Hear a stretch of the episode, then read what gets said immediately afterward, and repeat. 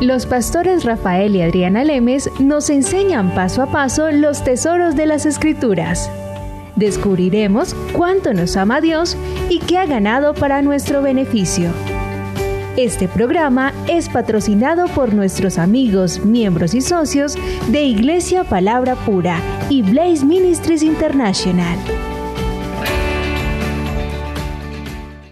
Bueno y bienvenidos al programa de Blaze Ministries. Te queremos recordar como siempre que te inscribas en los devocionales para que los puedas recibir de lunes a viernes a primera hora de la mañana y esa palabra te pueda la puedas meditar durante todo el día y te pueda alimentar espiritualmente como también puedes ir a nuestra página y oír todos los programas que hemos puesto en la radio desde el, eh, desde el, principio hasta el día de hoy. Están en la página en la página web completamente sin cargos ninguno completamente gratis para que te pueda para que lo puedas escuchar porque la fe viene por el oír y el oír la palabra de Dios.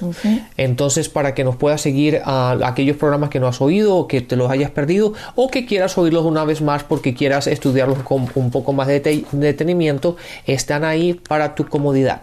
Bueno, Adriana, eh, hemos estado hablando en los últimos capítulos, ah, programas sobre Marcos capítulo 4, que es la parábola del sembrador, y hemos ido, basic, ah, hemos ido a versículo por versículo dando una explicación de la parábola. Entonces quiero que sigamos adelante para ver si, si en este programa podemos terminar con, el, con, este, con estos pasajes. Eh, Rafael, si en la parábola del sembrador nos está mostrando que en la vida del creyente Jesucristo quiere mostrar que todo ah, en esta tierra, todo el sistema de Dios funciona como dice Gálatas 7, 6, 7, 9, que dice que todo lo que el hombre sembrare, eso cosechará. Aquí en la parábola del sembrador nos está mostrando Jesucristo que hay un tiempo que se llama siembra. Luego sigue algo que se llama tiempo y después sigue cosecha. Y nos está diciendo que tiene un proceso. Pero en este proceso, la única tierra que va a producir es el cuarto tipo de tierra, que es la tierra buena. ¿Por qué la tierra buena? Porque fue la tierra que recibe todo lo que la palabra estaba trayendo. Todavía no hemos llegado a ese tipo de tierra. Ya miramos los dos primeros. La primera cayó junto al camino que vino inmediatamente Satanás y explicamos como dice Mateo, Mateo 4:10, que Satanás viene a robar la palabra cuando la persona no la ha entendido. Perdón, creo que Mateo 13, perdón. Ah, Mateo, vamos a mirar. Mateo 13, en el capítulo 13. Ah, entonces, bueno, Mateo 13, entonces Mateo 13, 18. Ajá. Ok.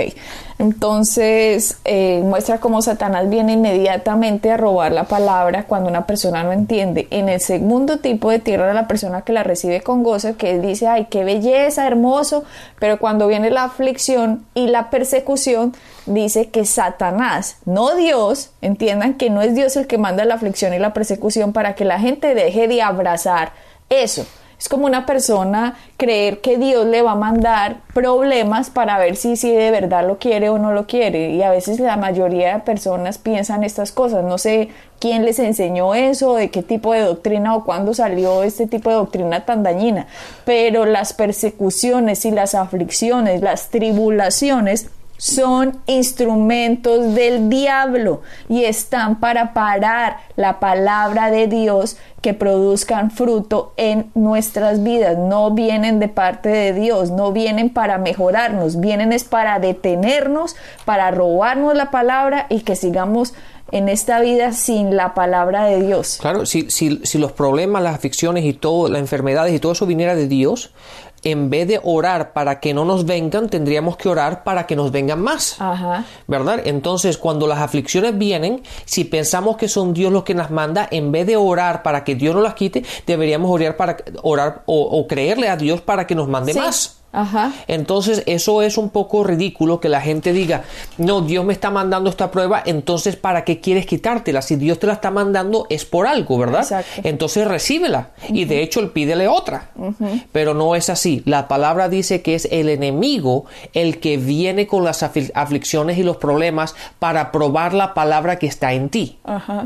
Entonces, de esta manera, cuando una persona no tiene ni idea porque no ha profundizado su sistema de raíces, o sea, no ha profundizado en conocimiento, no ha profundizado en lo que Cristo es, quién es Cristo en él, como diría, eh, creo que eso lo dice Efesios, que en Efesios dice... Eh, hasta que Cristo sea formado en ti. Pablo está, diciendo. Está en Gálatas. ¿Está en Gálatas? Sí. Bueno, perdón, en Gálatas, que dice que Cristo sea formado en ti. O sea, es muy importante que en nuestra vida tengamos a Cristo como el centro de ella y la única forma de que Cristo va a ser el centro de ella es que profundicemos en su conocimiento.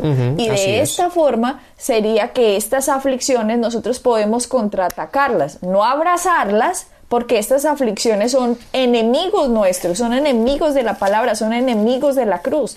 Cristo vino para pagar, para llevar las enfermedades en él para que nosotros no la tengamos que llevar. Entonces no vamos a recibir una enfermedad diciendo, ay, qué belleza, Dios me la mandó. No, es un enemigo, hay que acabarlo. Correcto. Lo mismo la pobreza, ay, Dios me mandó esta pobreza, ¿no? ¿Cuál Dios me la mandó? Es el enemigo que la está mandando. Dios me mandó estos problemas, no, Dios no está mandando problemas. Ya miramos como en Gálatas dice que Jesucristo fue a la cruz para que la bendición nos alcanzase, no para que la maldición nos alcanzase. Exactamente, Adriana, quiero, quiero decir una cosa. Primero, ese versículo que, que Cristo se ha formado nosotros está en Gálatas 4, en el versículo 19, y se lo voy a leer, dice, queridos hijos, queridos hijos, por quienes vuelvo a sufrir dolores de parto hasta que Cristo sea formado en ustedes hasta que Cristo sea formado en ustedes. Date cuenta que Pablo utiliza la palabra sea formado. Un, algo que sea formado requiere un proceso también. Dice hasta que Cristo sea formado en ustedes. Eso quiere decir, y Pablo nos da a entender, de que es un proceso el que requiere hasta que Cristo haya sido o sea formado en ti. ¿Verdad? Entonces ese es el proceso en el cual, de acuerdo a la explicación de la semilla que Jesús escogió en este caso, no hay forma en la cual podamos eliminar el proceso o acortar el proceso. ¿Por qué? Porque la semilla requiere su proceso natural para producir fruto. Ahora, quiero, Adriana, mencionar algo muy importante también. Date cuenta que el, Satanás no viene en contra de la persona, pero viene en contra de la palabra. A Satanás no les importa nada a nosotros. Nosotros no somos su problema. El problema de Satanás es la palabra. Es por eso que la, parábola, y me gustaría que leyeras otra vez ese versículo, otra vez en Marcos, Adriana, por favor, donde dice que Satanás viene en contra, en, ah, viene contra la palabra. Ah, no, aquí en donde dice Marcos 4, que dice, Ah, y de igual manera, 16, estos son los que sembró la semilla en pedregales, son los que le oí la palabra enseguida la reciben con gozo. Pero mira que dice, y de igual manera, después de que dice que Satanás viene a robar la palabra a los que no la entienden, acá dice, y de igual manera, o sea que de igual manera va a venir Satanás, dice, pero no tienen raíz profunda en sí mismos, sino que solo son temporales. Entonces, cuando viene la aflicción o la persecución por causa de la palabra, enseguida tropieza y caen. Exactamente, pero de cuenta que él no es, no es, no es, la, no es la persona su problema, él viene por causa, de, la, palabra, porque él sabe que si elimina la palabra, no va a haber fruto. Entonces, eh, a, a Satanás no le importamos nosotros absolutamente nada. Lo que le lo que le afecta a él es la palabra y el fruto, el potencial que tiene la semilla de producir fruto en nuestras vidas. Entonces, en este tipo de tierra, Rafael, el que cae en pedregales está viendo, lo que estamos viendo es que la semilla no tiene profundidad. ¿Por qué? Porque como acabas de leer en Gálatas, Cristo no ha sido formado. Entonces simplemente le pareció emocionante a la persona y tan bonito que suena, pero no continuó, no formó raíces, sino que se encargó de ver solo las bendiciones, como, ay, yo quiero ver las bendiciones de Dios, pero cuando viene la aflicción y la persecución, entonces no tiene cómo defenderse y la palabra se ahoga. Se ahoga es que la persona renuncia, la persona eh, ya no quiere, no, no, eh, se aburre, se cansa, se ahoga la palabra. Entonces Satanás en este caso obtuvo la victoria. En el primer tipo de tierra porque la persona no entendió y en la segunda porque con el problema, con la persecución, con la aflicción, la persona no está completamente fundada en Cristo, simplemente renuncia y deja deja deja de hacer las deja de pelear. Exactamente. De hecho, eh, programa anterior mencionamos la obra de teatro que fuimos a ver, que fuimos a ver anoche, en la cual era una obra de, cristiana que hablaba sobre cómo como el diablo, ¿verdad? Como, como Satanás manipulaba y tentaba al hombre para hacerlo, para que separarlo. se separarlo de Dios. Y una de las cosas que dijo es cuando uno se enfrenta a todas estas batallas, a todas estas peleas, cuando la persona no está preparada espiritualmente ni tiene las bases, el, el conocimiento de la palabra para atacarlo, lo que hace, lo que hace la persona es hacer absolutamente nada. Y cuando, y, Satanás en, en la obra de teatro noche dijo, eh, estaba diciendo, nosotros ganamos la victoria siempre y cuando podamos hacer que los humanos nunca hagan nada. ¿Verdad? Porque ahí simplemente nosotros ganamos. Y entonces es así, la gran mayoría de los cristianos eh, es, ¿te acuerdas? Adriana, en el libro de Hechos, cuando la palabra, cuando los, discípulos dijeron, oye, ya es tiempo de que nosotros nos dediquemos a estudiar y a predicar y a enseñar la palabra, por lo tanto nos tenemos que dejar de servir mesas, ¿verdad? Y hacer esto. Y entonces escogieron a unas cuantas personas que se encargaran de, hacer los trabajos de, servir mesas, de ayudar para que ellos dedicarse al ministerio. Y la palabra habla específicamente, una persona dice, y Esteban, ¿verdad? Estaba lleno de fe y del Espíritu.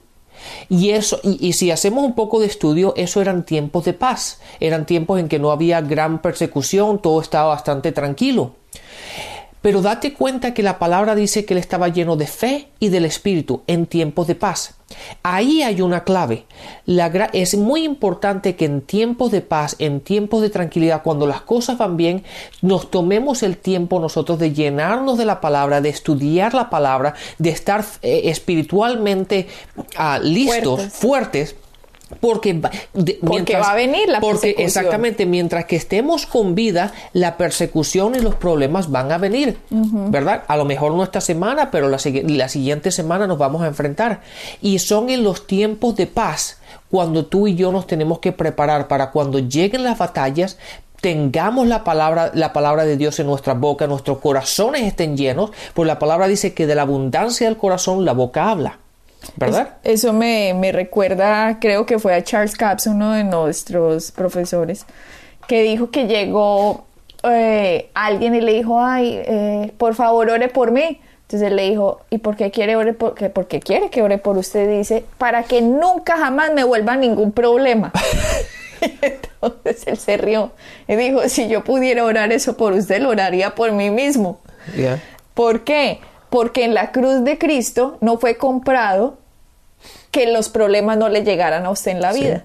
En la cruz de Cristo le fue comprado la victoria a todos los problemas que le lleguen en la vida. Sí, y de hecho la única respuesta a, a una oración así sería que te murieras.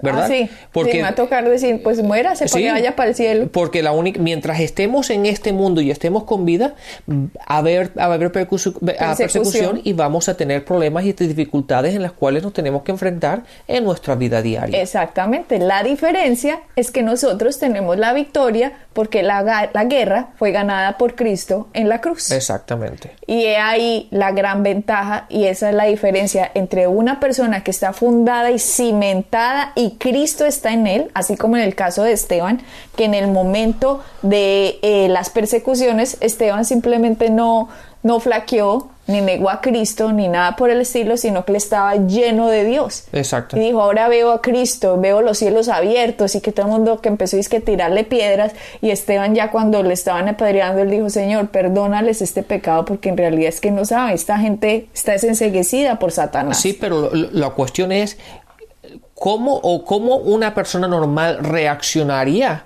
estando en la misma situación si no estuviera llena de fe y llena del Espíritu. Y la persona puede decir, y la fe viene por el oír, oír la palabra de Dios. Entonces podemos decir que Esteban escuchaba la palabra, estudiaba la palabra, estaba siempre en oración, ¿verdad? Aunque estuviera ocupado en el día a día de sus actividades, sirviendo las mesas y haciendo lo que tenía que hacer, él le daba prioridad a la palabra. Por lo tanto, cuando llegaron los problemas, las aflicciones y, las pruebas, él podía haber, él podía y dijo lo que dijo. ¿Por qué? Porque su corazón estaba lleno de Dios.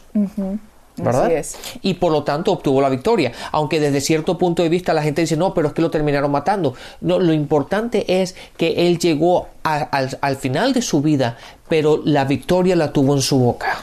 Y que lo terminaron matando, Rafael, es que, eh, bueno, nosotros no hemos llegado hasta esos temas, las personas eh, en estas enseñanzas no hemos hablado de esto, pero una persona como Esteban, en ese momento él dijo, yo ya estoy listo, yo ya estoy listo para irme con el Señor.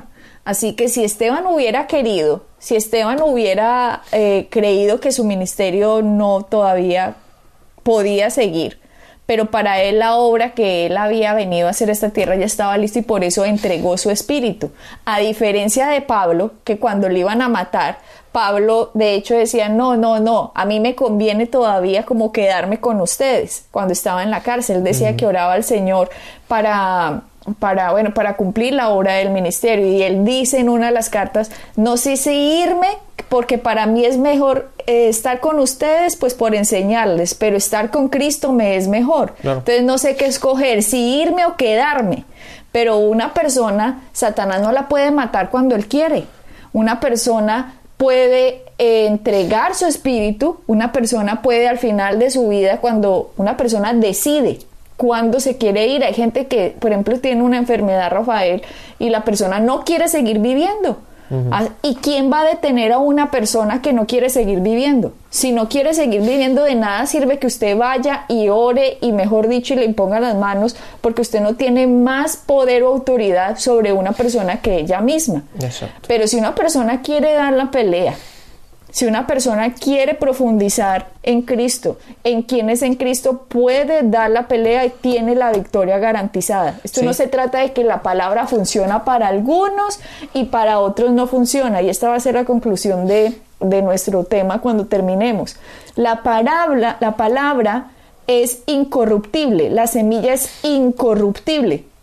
Eso es lo que dice la escritura. ¿Qué significa incorruptible? Incorruptible es que la palabra va a producir siempre. Eso significa incorruptible. Eh, les doy un ejemplo. Cuando ustedes tienen semillas de frijoles, unas pueden ser corruptibles y otras no. ¿Qué significa esto? Que unas semillas de frijoles, usted puede sembrar cuatro semillas de frijoles y a veces en el mismo, en la misma tierra, con el mismo sol, con la misma agua y algunas semillas de frijoles les va a producir a ustedes y va a germinar, pero puede que otro frijol, otra semillita no le produjo. O sea que esa semilla, a pesar de ser de frijol, estaba como corrompida, digámoslo así, porque no produjo.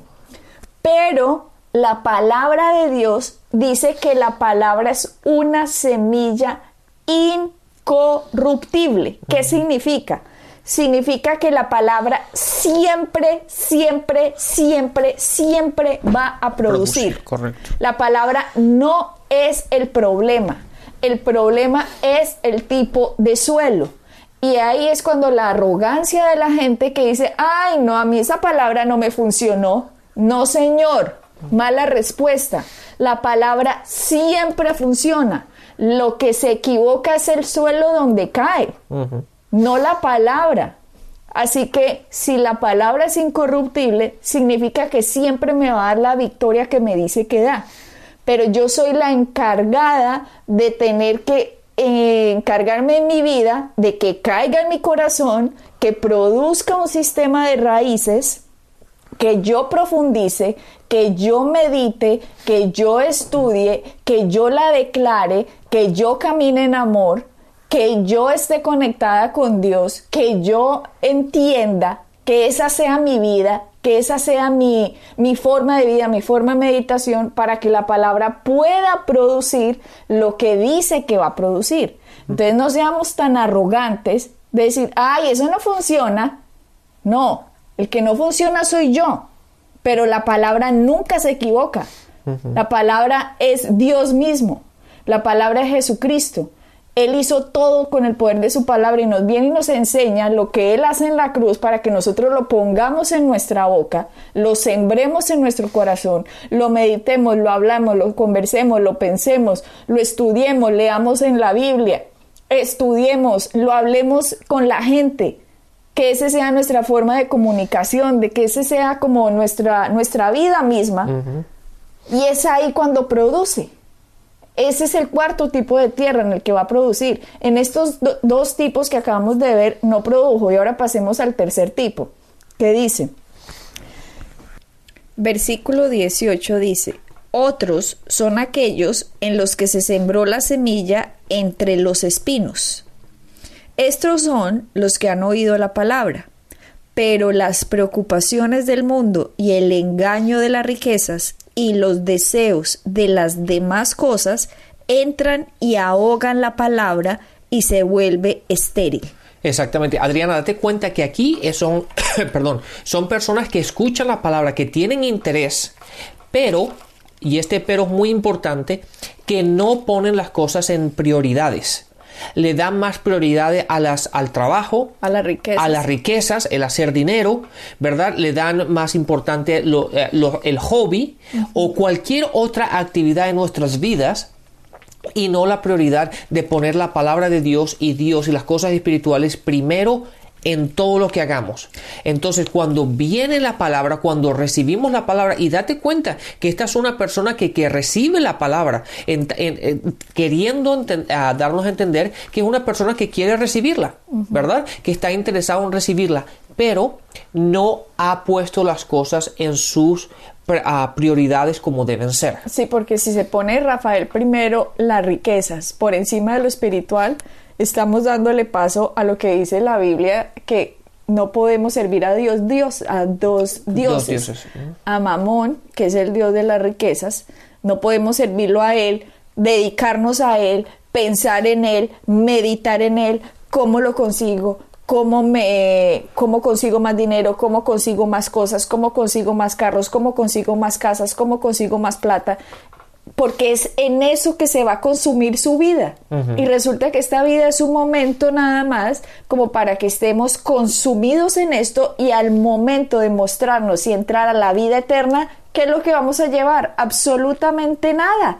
Y dejamos y desperdiciamos lo que pudo haber sido nuestro propósito en la tierra de crecer en el conocimiento de Dios, ayudar a otras personas, perseguir la justicia de Dios, el reino de Dios y su justicia, entender lo que Cristo hizo por nosotros, crecer. Y en ese momento cuando pusiéramos nosotros la mira en las cosas de Dios, las demás cosas nos serían añadidas, como dice la palabra, buscar primeramente el reino de Dios y su justicia y lo demás será añadido. Mateo 6:33. Pero cuando la gente busca lo añadido primero y que, y que Dios por los laditos, entonces lo que está diciendo la palabra Jesucristo es que al momento de la verdad, las riquezas van a ser más importantes para usted que su vida espiritual. Y resulta que las riquezas es una neblina también, porque le sirven para aquí, para el momento que va a estar, pero no le dan vida eterna. No le dan, no le dan, no le dan, no le llenan el vacío espiritual que todo ser humano tiene. Claro, y la gente, ahí diste una cosa muy importante, la gente piensa que las cosas, los material, va a llenar el vacío. Y eso no es así, eso es un engaño de Satanás, el, que la gente siempre esté trabajando, tratando de tener más dinero, teniendo dos y tres trabajos, sacrificando la salud de ellos, sacrificando la, familia y sacrificando su vida espiritual para obtener cosas que realmente una vez que la obtienes te das cuenta que eso no es, por lo tanto la gente siempre tiene algo más. Es por eso que viene el, consumismo de, una manera tan, ah, tan agresiva. ¿Por qué? Porque la gente siempre quiere obtener algo, comprar algo, siempre buscar algo, tratando de llenar ese vacío, que ese vacío nada más lo puede llenar Dios. ¿Verdad? Entonces, cuando uno, nos enfrentamos a esto, estas cosas ahogan la palabra, en este caso la semilla, y la semilla deja de producir su fruto. Y ese consumismo, Rafael, es por eso, es lo que tú dices, seguir primero una prioridad equivocada, porque si nosotros estuviéramos en las prioridades de Dios, las cosas nos servirían a nosotros, no nosotros serviríamos al dinero ni a las cosas. El dinero sería nuestro servidor, sería una herramienta para nosotros utilizar, no significaría la herramienta para la cual nosotros trabajamos. Correcto. Y es muy diferente. Yo sé que suena, la gente debe estar diciendo, ah, antes que no necesitamos plata. Sí, claro que la plata la necesitamos, pero la plata también es una bendición de Dios. Y así como Dios nos da sanidad, también nos puede dar prosperidad. Pero cuando estamos realmente enfocados en quien debemos estar enfocados, cuando nosotros no somos servidores del dinero, sino que el dinero nos sirve a nosotros. O miremos nada más, Rafael, ¿cuánta gente está diezmando? Si la gente no es, no son los servidores del dinero, entonces, ¿por qué no diezman? ¿Por qué? Porque trabajan para el Dios del dinero, pero se denominan cristianos. ¿O cuántas personas están apoyando el Evangelio? A nosotros muy pocas personas nos apoyan eh, financieramente, ¿cierto? Pero tenemos miles de descargas diarias en la web de nuestros programas de radio, pero nadie nos dice, venga, ¿cómo los apoyo? Entonces, ¿a quién estamos sirviendo? Realmente cuál es nuestra función en esta tierra, en qué estamos poniendo nuestras finanzas, en qué estamos de verdad sirviendo al reino de Dios, llevando la palabra de Dios que sea extendida a todas las partes, porque en realidad en la generación que estamos viviendo, cuando se acabe y nos presentemos delante de Dios, ¿qué vamos a decir? Ay, pero es que me compré carros, casas y esto, Dios, no, eso no es lo que vamos a decir. Allá nuestra ganancia es, esto fue lo que hice por tu reino y a esta gente fue la que llevé a tu reino y de esta manera entendí cómo el reino de Dios funcionaba en mí y lo di a otros. Exactamente. Y todo esto, Adriana, todo lo que has dicho que es correcto, viene y lo podemos llevar a un punto final que es la prioridad, qué es lo que es importante para cada uno de nosotros, ¿verdad? Es importante el, Evangelio, es importante el crecimiento espiritual, es, importante el que nuestras vidas produzcan fruto como habla la palabra, como lo enseña la palabra, que nuestras vidas sean un reflejo de aquello que creemos. O como o simplemente lo opuesto, ¿verdad? Que, la, que el, mundo, las riquezas, las, las, las, cosas materiales traten de llenar aquel vacío que nunca va a poder llenarse. Y todo eso está y lo podemos enfocar en una sola palabra. ¿Qué prioridad es la que tú pones en tu vida? Sí, el dinero el Dios de las riquezas o perseguir el reino de Dios y su justicia. Este es el tercer tipo de tierra y en nuestro próximo programa seguiremos con el cuarto tipo de tierra, que es el que único que produce fruto en el reino de Dios. Bueno, pues bendiciones y hasta la próxima. Bendiciones. Pueden bajar nuestras enseñanzas en www.iglesiapalabracura.com y visitarnos en nuestra sede en la calle 21326.